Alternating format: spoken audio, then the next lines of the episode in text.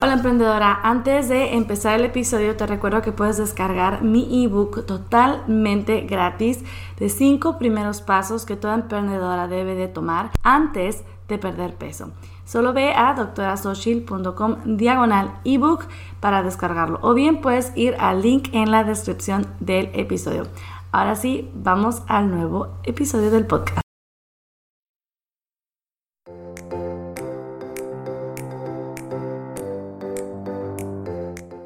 Hola, bienvenida al podcast de Nutrición y Salud para Emprendedoras con la doctora Xochil, médico nutricionista. En este podcast encontrarás información, consejos y motivación para que logres tu peso ideal, aumentes tu energía y mejores tu salud mientras te dedicas a cambiar al mundo con tu negocio. Este programa es para emprendedoras que quieren hacerse responsables de su salud y quieren tomar acción. ¿Estás lista? ¡Empezamos!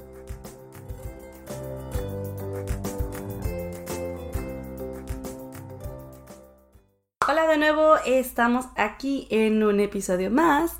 Muchas gracias por escucharme y por estar eh, al pendiente de estos episodios. Si eres nueva, bienvenida. Recuerda que puedes comunicarte conmigo en Instagram, en arroba doctora para contarme todas tus dudas sobre nutrición, sobre cómo ser una emprendedora más saludable. Y si ya has escuchado otros episodios, pues por supuesto que también me puedes mandar alguna pregunta o algún comentario. Yo encantada de saber que me escuchas y saber que te está sirviendo este podcast. Además, tengo mucha curiosidad de saber qué haces cuando escuchas este podcast, qué, qué actividades realizas. Te confieso, yo soy amante de los podcasts y siempre eh, los escucho cuando estoy haciendo ejercicio o cuando lavo los trastes o cuando hago el que hacer en mi casa. Eh, le quita un poquito lo tedioso a esas tareas del hogar. Cuando los escuchaba también cuando manejaba, pero pues por supuesto, ahorita en estos momentos de cuarentena, pues no, no manejo, ¿no? Bueno, vamos a empezar de lleno con el tema. Te voy a hablar en esta ocasión sobre las grasas o los lípidos. ¿Por qué? Porque no sé si has escuchado que la, una tendencia hace muchos años fue todo light, ¿no? Todo light, todo bajo en grasa, eh, cocinar todo al vapor, con la menos grasa posible, agarrar la servilleta y quitarle la grasita todo, el aguacate es malo, en fin, empezaron em, diferentes corrientes eh, de, de indicaciones de médicos y nutriólogos a dar estas recomendaciones. Tiene su porqué, pero como todo, te recuerdo, en este mundillo de la ciencia, pues muchas cosas se van descubriendo con el paso de los años y se van cambiando las recomendaciones. No es lo mismo lo que ahorita se dice que lo que se dirá en 10, 15, 20 años, porque se van a ir descubriendo cosas. Y no quiere decir que estaban equivocados y que fueron unos em, que fueron muy malos en dar esas recomendaciones y que hicieron que muchas personas eh, tuvieran la alimentación inadecuada en realidad no se sabe, ¿ok? No sabían, era lo que habían descubierto. Esto empezó cuando empezaron a haber muchos infartos al corazón y que empezaron a ver que en las autopsias, por ejemplo, las arterias estaban taponeadas con em, partículas muy altas, muy grandes de grasa. Entonces, la recomendación fue esa, ¿sabes qué? Eliminar el consumo de grasas, que ya nadie coma con grasas, pero eh, empezaron a hacer eh, productos libres de grasa, pero empezaron a incrementar el consumo de carbohidratos y de azúcares. Por eso los, eh, la incidencia o la frecuencia de, infartos al corazón y demás, pues no disminuyó, porque realmente el problema no está en las grasas precisamente. Y a lo mejor tú tienes esa idea ahorita de que no, las grasas son malas. Y me pasa muy seguido, mis pacientes a veces, aunque ya estén llevando una dieta baja en carbohidratos y ya les he explicado de que pueden comer grasas, porque yo al principio les hago una presentación donde les explico más o menos cómo funciona el metabolismo, qué hace el cuerpo, cuando quiere energía, etc. Aunque ya se los he explicado, muchas veces me dicen, ah, y es que y cocino con la menos grasa posible. Y no es que sea su culpa o que, o por qué no me escucharon, no, simplemente porque es algo que tenemos muy arraigado y es una creencia muy popular. Entonces vengo ahorita a explicarte en este episodio la realidad sobre las grasas y cómo pueden ser tus aliados para perder grasa, ¿ok? Bien, eh, las grasas en realidad son un, grupo em, de, o sea, los lípidos son diferentes grupos de, de, nutrientes que pueden ser entre fosfolípidos, colesterol y algunos eh, ácidos grasos. Entonces hay diferentes tipos de grasas, ¿ok? Que se, que se engrupan todas en, en, este, en lípidos.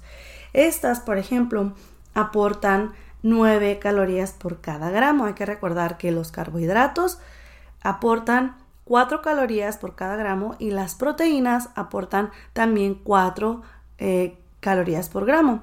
A diferencia de estas, los lípidos tienen más calorías por gramo.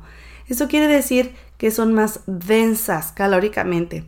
Es decir, que en menor cantidad eh, puedes estar consumiendo más calorías que otros alimentos. Mm, y eh, nuestro cuerpo, en realidad, ¿para qué necesita nuestro cuerpo las grasas.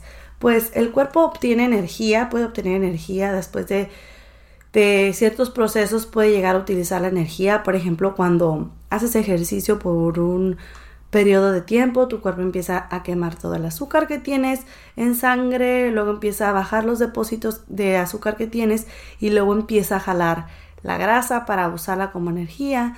También en el ayuno se utiliza como energía en, dietas bajas en carbohidratos o muy bajas en carbohidratos, que es la dieta cetogénica, que no es lo mismo a dieta baja en carbohidratos. Por cierto, si quieres que haga un episodio de la diferencia entre dieta keto y dieta eh, baja en carbohidratos, mándame un mensajito y vamos a hacer un episodio porque son diferentes.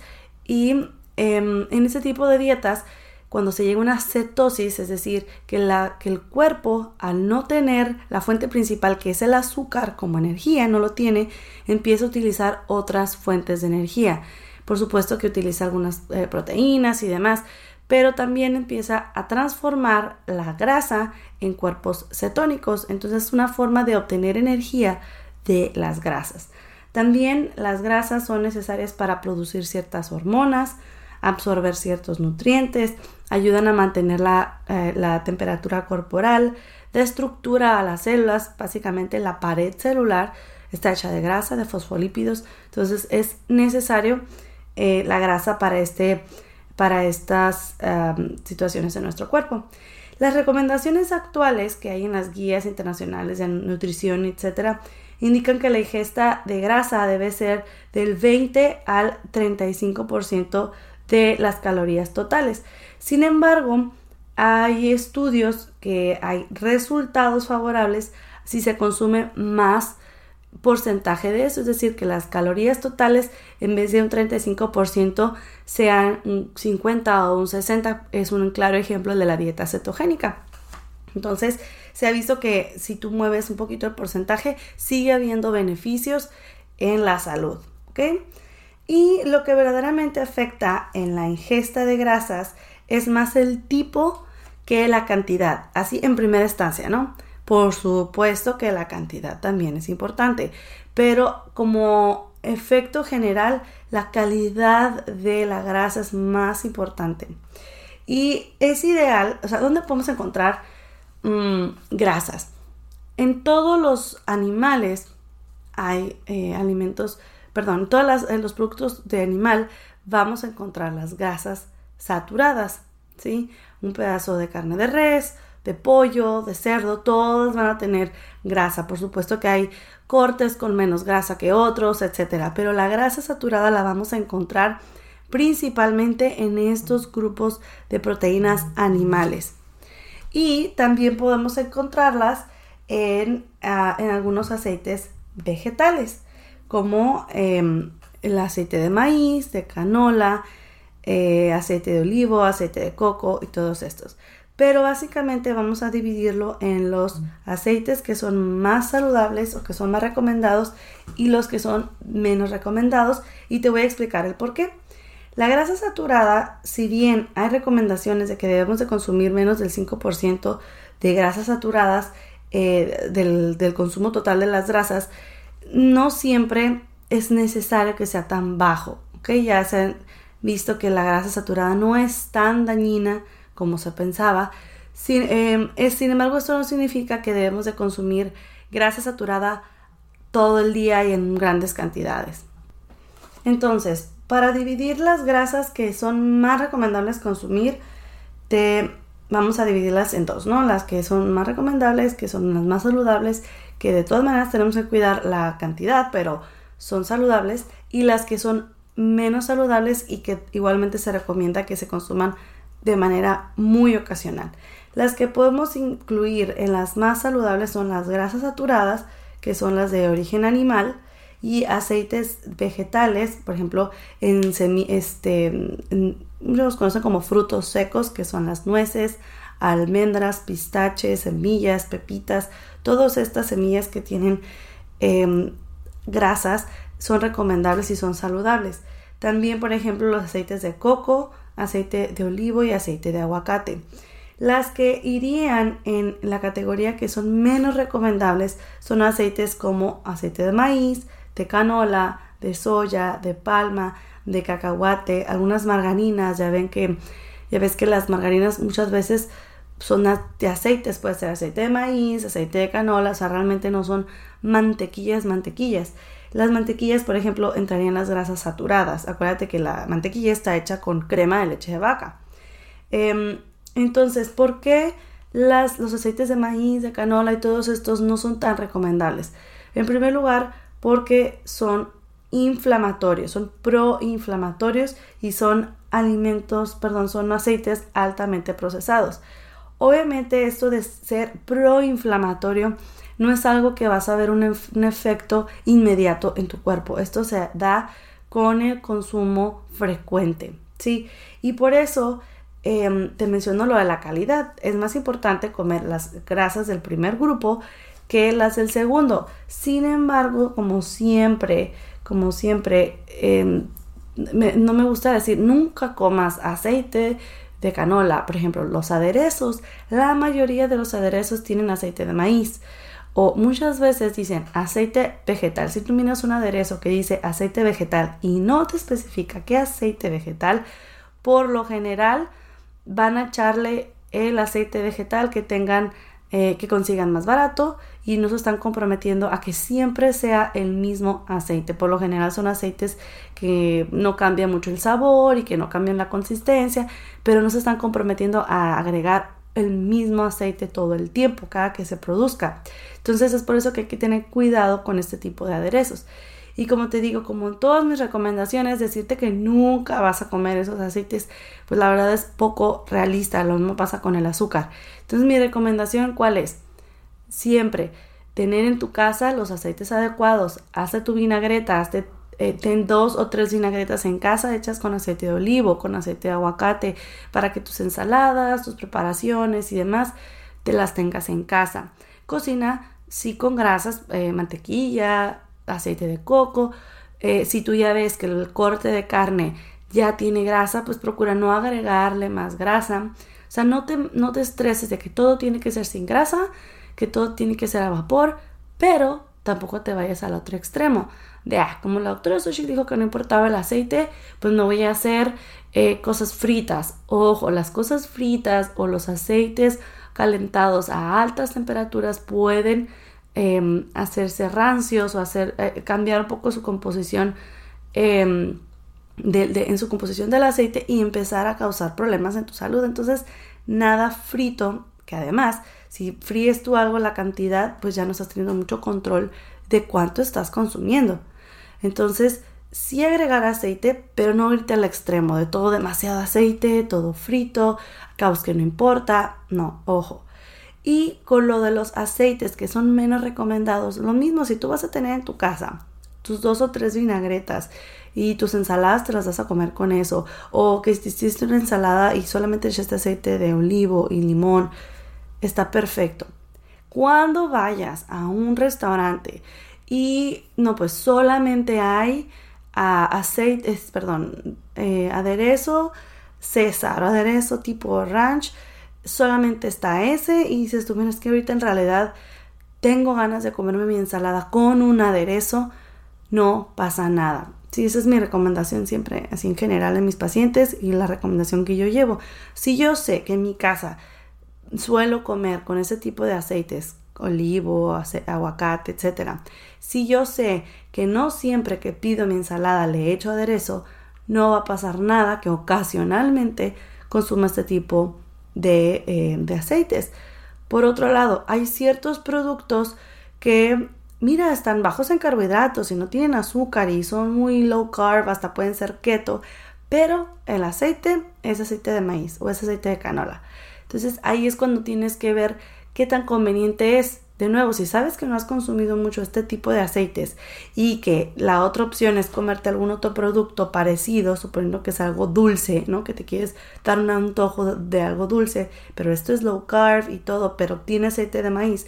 Y tu otra opción es algo que sí tiene carbohidratos, pero a lo mejor tiene, no sé, aceite de coco y tiene azúcar eh, mascabado, ¿no? Que a veces creen que el azúcar mascabado es saludable y tienen las dos opciones, pues yo te recomendaría que te fueras por el que es bajo en carbohidratos, ¿sí? Porque al no ser de consumo frecuente, este efecto proinflamatorio y demás no lo vas a, sentir en tu cuerpo porque necesitarías estar consumiéndolo diario o por lo menos muy seguido para tener estos efectos. Entonces, por lo general, trata de evitarlo, pero tampoco te estreses de que, uy, no, si solamente hice aderezo, como sin aderezo, oye, pero si en ese momento no tienes ganas de comértela, porque pasa, hay veces que pasa no tener ganas de comerte la pura ensalada sin el aderezo.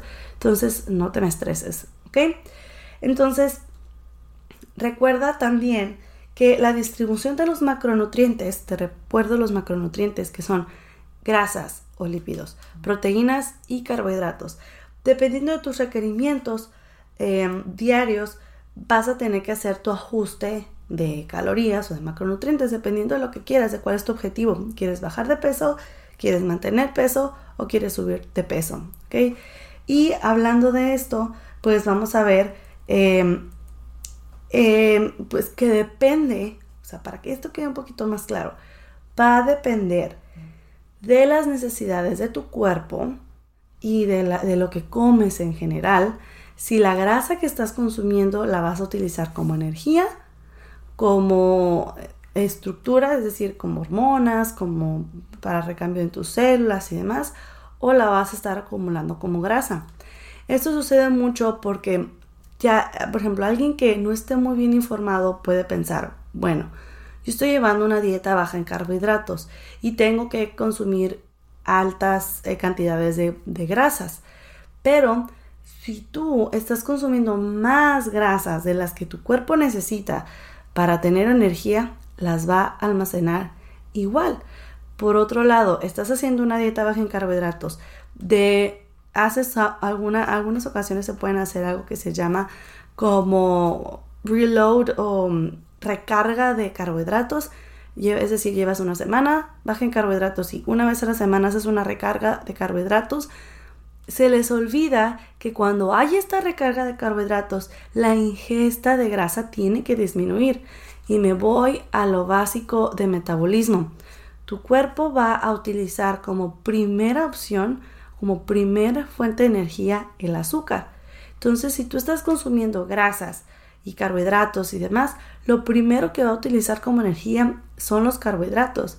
Entonces, si tú, si tú estás llevando una dieta baja en carbohidratos, si vas a agregarlos como algo ocasional, como tu día libre, tu comida libre, recuerda bajar la cantidad de grasa, porque si no, esa grasa se va a quedar rezagada porque el cuerpo inmediatamente va a utilizar las calorías de o la energía del azúcar, la va a utilizar como tal, como energía, como su fuente principal de energía. Y la grasa puede que no alcance a utilizarla toda y se va a acumular como grasa.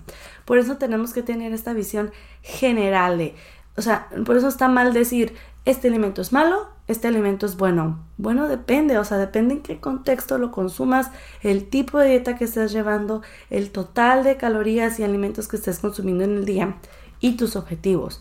Eso quiero ser bien, bien claro y recordártelo, porque no está bien decir, a ah, las grasas son malas, pero como te dije en un principio, es mejor la calidad, pero también sí tiene que ver la cantidad. Si bien em, no quiero que te vayas al extremo de nada de grasa, cero, todo light.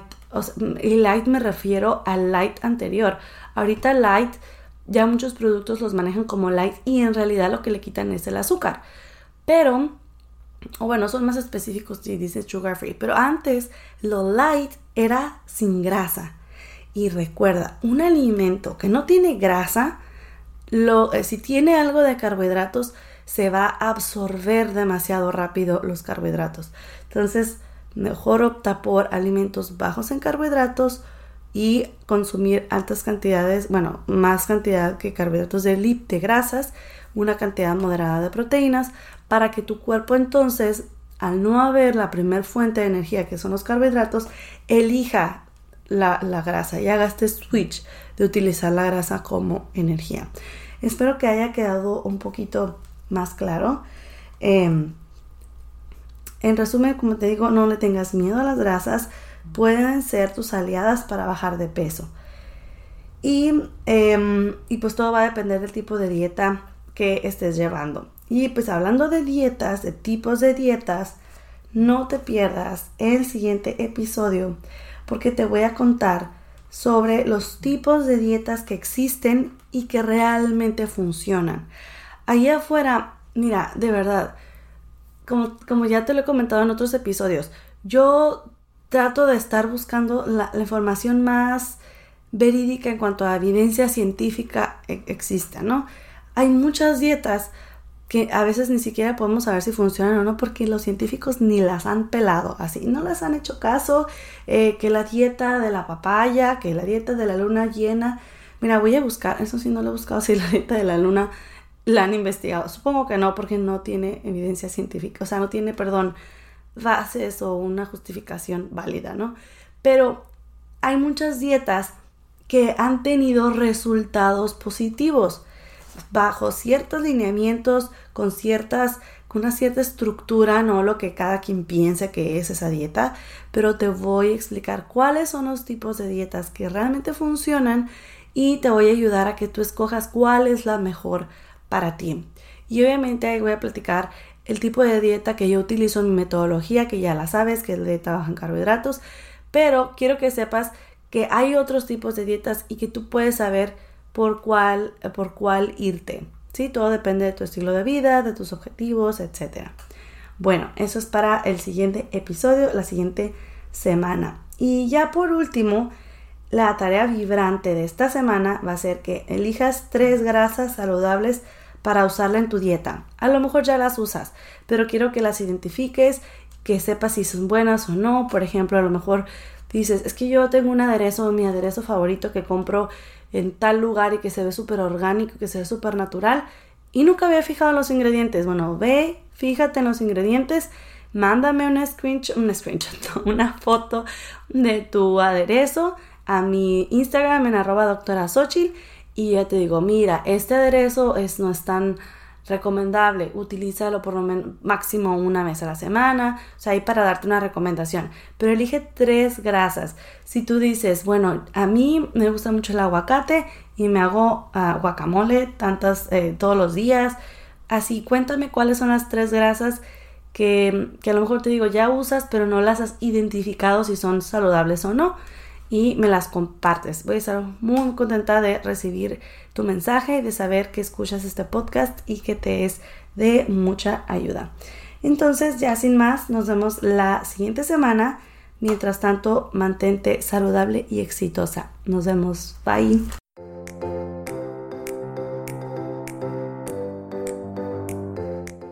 Esto ha sido todo por hoy en Nutrición y Salud para Emprendedoras. Tienes más información en doctorasochil.com. Muchas gracias por ser parte de este podcast, dejar tu reseña y compartirlo. Nos vemos el siguiente episodio.